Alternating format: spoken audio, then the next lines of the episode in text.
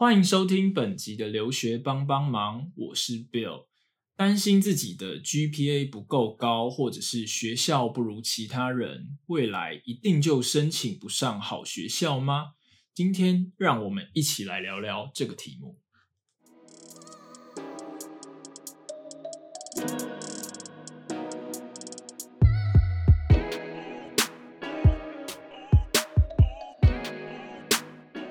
这个月，Well Study 真的收到非常多、非常多伙伴的来信，大部分都是询问说：“哎，我的学历啊，我的成绩，或者是哎，我没有某一些技能，或者是实习，会不会影响到我未来在申请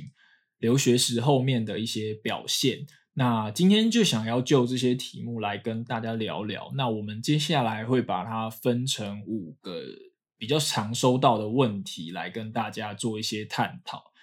那第一个部分主要是有的同学他们可能会问说，我如果是私立大学的学生，是不是就没有办法申请上好学校？可以先回答这个部分的答案，绝对是否定的。其实大家如果从 Well Study 官方网站的文章去。有认真的做研读的话，其实都可见一斑。就像我们在上个月新发布的文章，在台湾汽车业就够了吗？要进欧洲汽车业 Pre MBA 发展史这篇文章的主角 Rene，他其实在大学阶段就是就读于辅大的学生。那他是在大一、大二一场偶然的演讲上，听到 LVMH 时尚集团台湾区的前执行长石林慧女士的演讲，让他开始去引起他想要往行销、想要往商业发展的一段故事。他不仅在后来申请了上荷兰最好的 MBA RSM，也就是鹿特丹管理学院。在毕业之后，在欧洲陆续换了很多份的工作，除了有进到米兹比逊的欧洲区总部，那目前他也在 Tesla，在市面上大家现在帮他们树立的一个竞争对手，也就是 Lucy Motor 里面去担任一个很重要的管理职位。所以说，私立大学。就没有办法申请上好学校吗？这个迷思绝对是可以被破除的，只是后面会再陆续的提到为什么会有这样子的一个问题产生。那我们先来看一下第二个问题。第二个问题其实跟第一个问题也有一点像，但是伙伴们的主要疑问是：我如果念的是科技大学或者是五专，有没有办法去申请国外的留学？这个问题的答案绝对也是肯定的。那同样跟大家分享一篇文章，在 Real Study 网站上，外国月亮比较圆，台湾和美国传播硕士在读观察的。呃，这篇文章的主角 Isabel，她本身在大学也是读科技大学里面的应用外语系。那其实应用外语系又会牵扯到更多的问题，包含。毕业之后有没有办法转领域？这个部分我们后面会提到。但是可以看到的是，伊莎贝尔她在科技大学毕业之后，她其实是有顺利申请到大家可能公认也蛮不错的大学，也就是位于西雅图的华盛顿大学的传播硕士。那现在也顺利的进入到美国的 SAP 里面工作，我相信这个对大家来说应该是一个还不错的职涯发展。那他申请上的也是在世界上，无论是在产业或者是在学术表现上面都相当好的一间学校。所以不管你是念私立大学，或者是念科技大学，甚至是你觉得。你的学校可能常常在网络上、在社群上会被大家戏称可能是学店。我觉得不管是以上的任何状况，其实都不足以的去影响到，或者是有一个定数，就是说，哦，我好像跟留学这件事情没有关系，或者是呃，好像因为我过往的这些经历，我就没办法在下一个阶段去申请上一个好的学校。我觉得这些都。不是一定的，因为呃，我觉得既然有些事情都已经过去，就是哎，你念这间大学的这个事实，或者是你选择技职体系的这个事实，如果已经无法被改变的这个情况下，我觉得大家就没有必要这么去拘泥在你过去的这个选择里面，而是你要去想我要如何去改变这样子的一个现况。那我们接下来就聊一下，就是跟这些。既有的状况相关的一些子领域，那第一个部分，蛮多的伙伴会去问到的是，呃，我在大学我可能念的是电机电子，或我在大学我念的可能是语言，可能念的是文学。我发现我在大学这四年的途中，我好像对这个东西没有兴趣。那我在进入职场之后，我想要去转换一个领域，所以我想要借由念硕士、念研究所的这个方式来去达成这个目的。或者是有一些学生，他发觉的可能比较早，他大一、大二念完，他就觉得说，我想要踏入一个不同的产业或者是领域，他就开始规划他自己在毕业之后的这样子的一个留学的计划。这样子的一个案例，其实在 Well Study 网站上也有，同样也是在科技大学，然后去转领域成功的案例，是我的美国动画梦与动画产业的现实面这篇文章里面的主角 Zohan。他其实从北科的电机电子这样的一个科系毕业之后，他是顺利的申请上旧金山艺术大学，而且他读的是动画。我相信这样子一个案例，应该已经很明显的可以去体现出转领域这件事情它的可行性。只是过程当中，你究竟要付出什么样子的努力？当然不是说我今天想说我要转领域，我什么事情都不去做。我做的只是觉得，哎，我想要做这件事情，然后我就要申请上，这样子当然是不可能的。像 Zohan 他自己的经验是，他在大学曾经去帮助学校有这种拍摄影片的竞赛，那他拍这种反毒影片的过程当中，发现。哎，他自己对于这种视觉、对于影像处理的这个领域，他是非常有兴趣的。那甚至在同个阶段，他可能也对于在学校，不管是课业上，或者是这种研究室里面的这些经验，他自己觉得并不是这么的有热情可以投注，所以他选择想要在大学毕业之后去转换自己的领域。那他做了什么努力呢？他可能有像去南洋街的这种补习班开始去补动画啊。那他也发现，在准备留学的过程当中，如果要去申请一个这种艺术大学或者是这种设计艺术相关的硕士，通常大家在取决能不能上的一个关键，很大是取决于作品集。所以他开始也不论是利用自己一些接案，或者是跟朋友合作去拍摄一些。动画影像的作品来作为自己的作品集，其实这样子的一个东西比较能去说服校方说：，诶，我虽然在大学或者是高中阶段，我并没有影像视觉的一个学术或者是学位的背景，但是我可以跟证明给你们看的是，我即使不是从这一个学术的体制下出来的，但是我拍摄的作品，我可能绘画的作品。或我可能在社群上面经营的一些成果，是可以跟同样有这样子在体制下面出来的学生有同样的竞争力，或者是我在专业技术上面，我其实也是不输别人的。其实是有这样子一个比较科学化的方式，让你去跟这些 adcom 证明说，哎，我是可以进来这间学校的。同样带到下一个领域，就是很多同学其实会担心说。哎，我如果在大学的时候成绩不够好，也就是大家俗称的 GPA 不够好的时候，我还有没有机会去申请国外比较好的大学？其实我们要可以来剖析国外大学究竟是怎么看成绩这个部分。其实国 GPA 这个东西，它与其说是一个最重要的指标，不如可以说它其实只是一个门槛。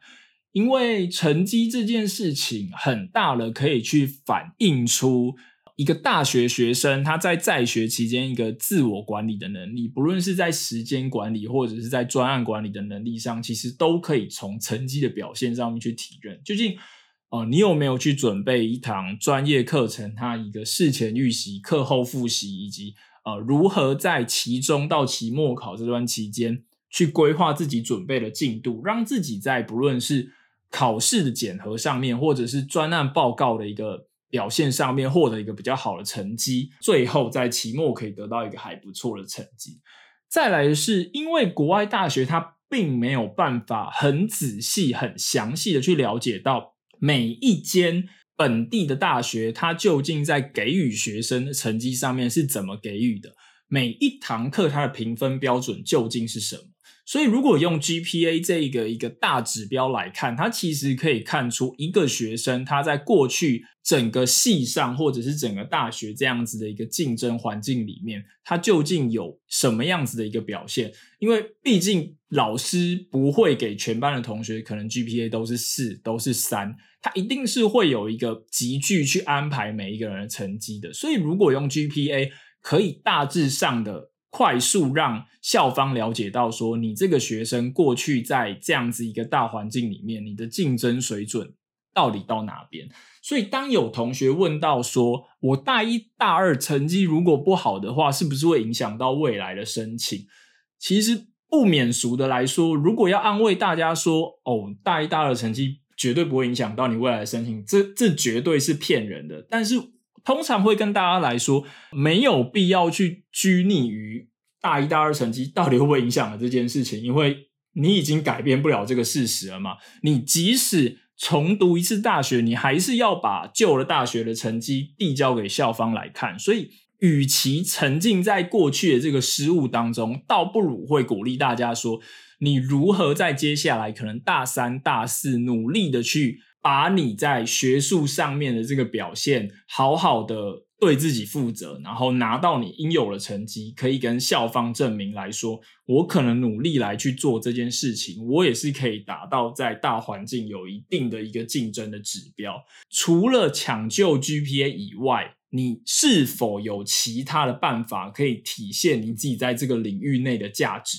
可能纸本的考试，可能专案报告。你都没有办法体现说，我可能，例如我在化学领域好了，我是一个还不错的人才。你有没有其他的形式可以来证明？例如，你可能拿到中研院的一个专题制作的机会，那甚至是在跟着教授、跟着老师去做研究的过程当中。后来得到国际期刊的发表机会，这件事情可以证明什么？国际期刊绝对不是任何人想发就可以发的，因为它是一个连世界排名都会去采集的一个排名的指标。如果你可以拿到这样子一个比较有公信力的指标，你可能可以证明给校方看，说，呃，我虽然在当时可能普通物理、基本物理或化学这样子的一个领域，我没有把成绩顾好，但是。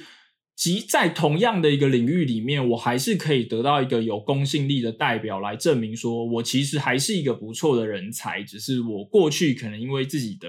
疏忽或者是贪玩，我没有拿到对等的表现，但是我在后面有去补救回来。那还有什么机会？这个部分跟等一下提到的东西也会有点关系，就是你可能拿到一个知名企业的实习机会，因为对于国外认知来说，你可能进到可能 IBM、进到 Dell、进到微软这样子的国际级企业里面实习，呃，反映出了一件事情是什么？毕竟这一些外商、这些国际知名企业，他们在聘用实习上面。选人上面，他们不会去乱聘，所以如果你有办法让这些企业去认同你说，哦，今天你刚好进到了一个跟化学相关的岗位上面，你有办法去证明给这些企业的 HR 说，诶，我过去的成绩可能不好，但是我在某一些特定的指标上面，我同样是具备有这样的一个竞争力的情况下，你可能也可以反映说，我自己在这个领域里面我是有一定的价值，毕竟。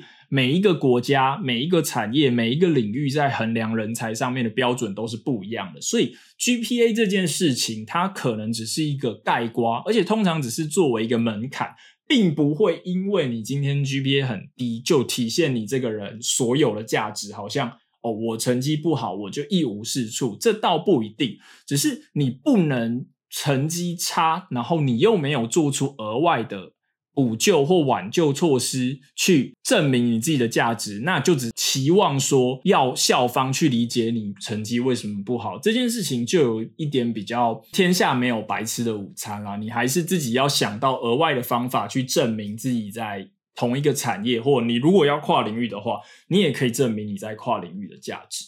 再来就进入到我们今天的最后一个项目，也就是实习经验的这一点，是不是一定在大学期间一定需要实习经验？可以跟大家做几个分享，是为什么需要做实习，或者是说什么样的人、什么样的族群需要来做实习的这件事情。第一个可以提到的是，针对刚刚上述所说跨领域的人，他们有一个指标可以做参考。为什么会需要实习？因为例如像 Zohan 好了，他大学是念电机电子的，他并没有在大学期间去修过。动画修过设计，修过艺术相关的课程，可能对于科技大学的学生来讲，他也没办法在跟普通大学一样，在系系上或者是在学校里面很容易的可以跨系去选修到相关的课程，所以他可能可以透过他可能去动画公司、去影像公司的这些实习的经验，累积自己的作品集以外，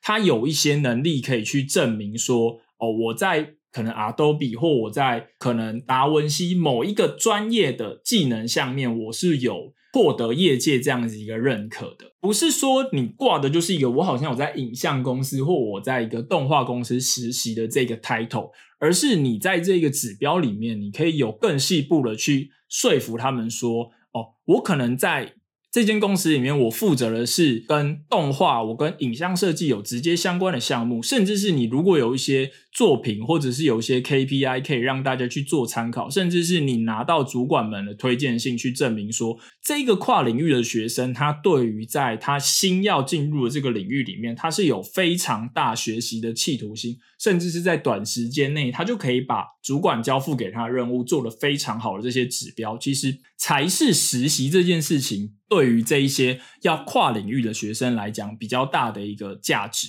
那再来第二个点是什么？也就是班上同学的基本能力的控管这件事情是怎么说呢？其实海外在念硕士这个期间，很大一部分的学习是取决于同学之间的互相学习，也就是。欧美的这些学校，有一些时候他们会把在班上的这个教育环境的主导权放在学生的身上。每一堂课的学习其实是依赖于每一个人在过去的专业领域，或者是在他们各自的一些产业上面的经验，提供出来他们的经验，让大家彼此之间去互相学习。例如说，你今天是一个跨领域，或者是你是一个即使是本科系的学生，好了。你在过去完全没有进入到产业的经验。当今天同学们在讨论，例如，呃，我们在讨论一个产品设计的时候，你要如何提出你的看法，或者是你过去的一些经验来去参与大家的讨论，这是校方本身会比较 care 的一点。就是例如，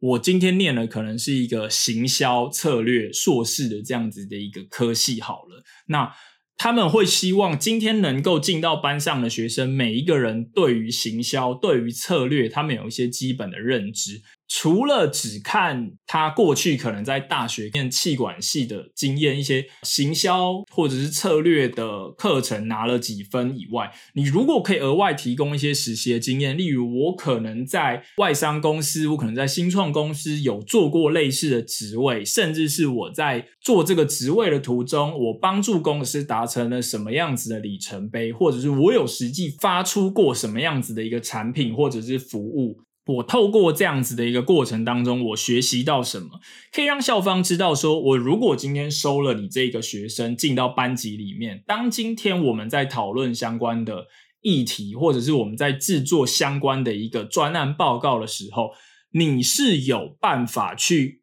贡献给班级一些什么的，也就是你可以跟同学们分享，哦，我过去可能在 Full Panda 做的时候，我在。台湾这个市场，我们推出了什么样子的一个新功能、新服务？那我是如何运用我对于行销或我对于策略拟定的一个基本的认知，去贡献在我们的公司里面？对于班上的同学来讲，你的这个贡献就非常有价值。第一个，不一定每一个人都有进入过外送平台的。工作经验，所以每一个平台他们在做行销、在做策略的时候，都有不一样的一些指标。那第二个，不是每个同学都对于台湾的市场有过经验，所以当你同时具备这样子的一个两种能力的时候，是校方非常希望能够带给大家在课堂上的多元性，也就是大家在做这种选校选系的时候，常常会非常听到一个词，就是 diversity。组成这个班级的学生，他们有多不一样，而不是大家可能在做小组讨论的时候，每个人提出的见解都是一样的。那我相信你的硕士相较于其他人，你能学到的东西可能就会相对的比较少一点。那再来最后一个，除了对校方重要以外，其实也对于要出去留学的伙伴们非常重要的一点是。你有没有实习经验的这一点，对于你后续在国外求职时的竞争力是非常有相关的。怎么说呢？当今天你如果是一个大学直接毕业就衔接到海外研究所的学生，你如果没有实习经验，那等同于你今天要在美国找工作好了。你在美国的第一份实习或者是正职工作，会是你人生里面的第一份工作。如果你又是一个国际学生的话，你要如何说服校方给你机会？但你如果今天是有相关的实习机会，例如像我们沿用刚刚的例子好了，今你在过去有做过 Food Panda 相关的经验，当今天你在美国要去争取一个好 Uber Eats，例如在美国这样子的一个实习机会的时候，其实 HR 一看，哎，你有不错的一个学校的经历，再加上你过去其实也有在同产业。也就是外送平台的一个实习或者是工作的经验，在第三个，你的履历里面很清楚的有提到说，当你在 f o o Panda 实习的这一段过程当中，你究竟为团队、为公司、为服务去贡献了什么项目？他们比较好去衡量，我今天如果给予你这个实习机会，你可以带给我们什么？在呃，品牌里面的建制，例如你过去的经验，可能可以对他们来说，我随便举例啦，就是可能对于当地的华人市场来说，可以去贡献一些新的功能上面的 idea，可能就是 HR 他们想要看见的一个效果。毕竟他们。要去招每个国际学生，对于他们来说，都比招一个本地的工作者来说，需要付出更大的时间、心力，还有实际上的金钱成本。我们就需要有更多的参考价值来去让这些业主发现，说到底为什么要去运用？这就是实习经验这件事情，到底是不是一定需要的一些指标？倒不是说我是不是需要这个 title，而是我们可以拆开来去看。刚刚上述，不论是在成绩啊，在实习经验里面，沿用在未来的学校申请上也好，或者是在工作申请上也好，为什么一定需要这些指标？其实大家可以细一步的用比较科学化的方式去拆解。这一些项目里面，它所代表的意涵，其实大家就可以了解到。那其实大家也可以反推，例如我今天如果是一个成绩比较不好的人，我有什么样子的方式可以重新的去说服校方接受你这个人？例如像刚刚说的，就是诶你如果过去大一、大二在某一些科目的成绩已经不好了，但是因为贪玩所致的话，那你或许可以拿一些对等的实习，或者是。专题合作、产学合作经验来去证明给校方来看，其实你还是有这一块料的，或者是你在过去如果没有一些实习经验的话，你是不是可以透过一些在学校里面跟实习比较有同质性的事情，例如专案报告，或者是。跟教授去做一些跟业界有合作的案子，那可以来去弥补你没有要去做实习经验的这件事情。其实很多的排列组合，大家是可以自行去发挥想象力，然后来说服校方的。这是我们今天主要比较想要跟大家。讨论的问题，也就是，哎，我是不是没有什么，我就不能去申请？我是不是怎么样，我就没办法申请上好的大学？严格上来讲，基本上答案通常都是否定的，除非像美国部分的大学，他们可能在收申请资料时候就有明严格的去规定说，GPA 一定要满足多少。那这个部分，他们可能是因为每年进来的申请案件都是。啊，数十万、数百万件，那他们没有空一一的去看这几篇，所以他想要直接的删掉可能百分之五十的申请者，来降低他们在做这些审核时候的压力。除了这些状况，但这绝对不是应用于所有好的大学，或者是大家想要进的这些大学，一定还是可以找到你们的机会的。所以会鼓励大家多花一点时间去想想看，自己未来到底需要什么，以及。在现阶段来说，你如果要去申请上一个梦寐以求的学校的话，你还缺什么？如果有任何的问题，也都欢迎大家私讯到 Well Study 的 Facebook 粉丝专业，或者是 Instagram 的官方账号来跟我们讨论你目前遇到的问题是什么。也预祝大家，如果是在今年申请，或者是在今年开始准备的同学，你们的申请路上都可以很顺利。那以上就是本集的节目，那我们下一集留学帮帮忙再见。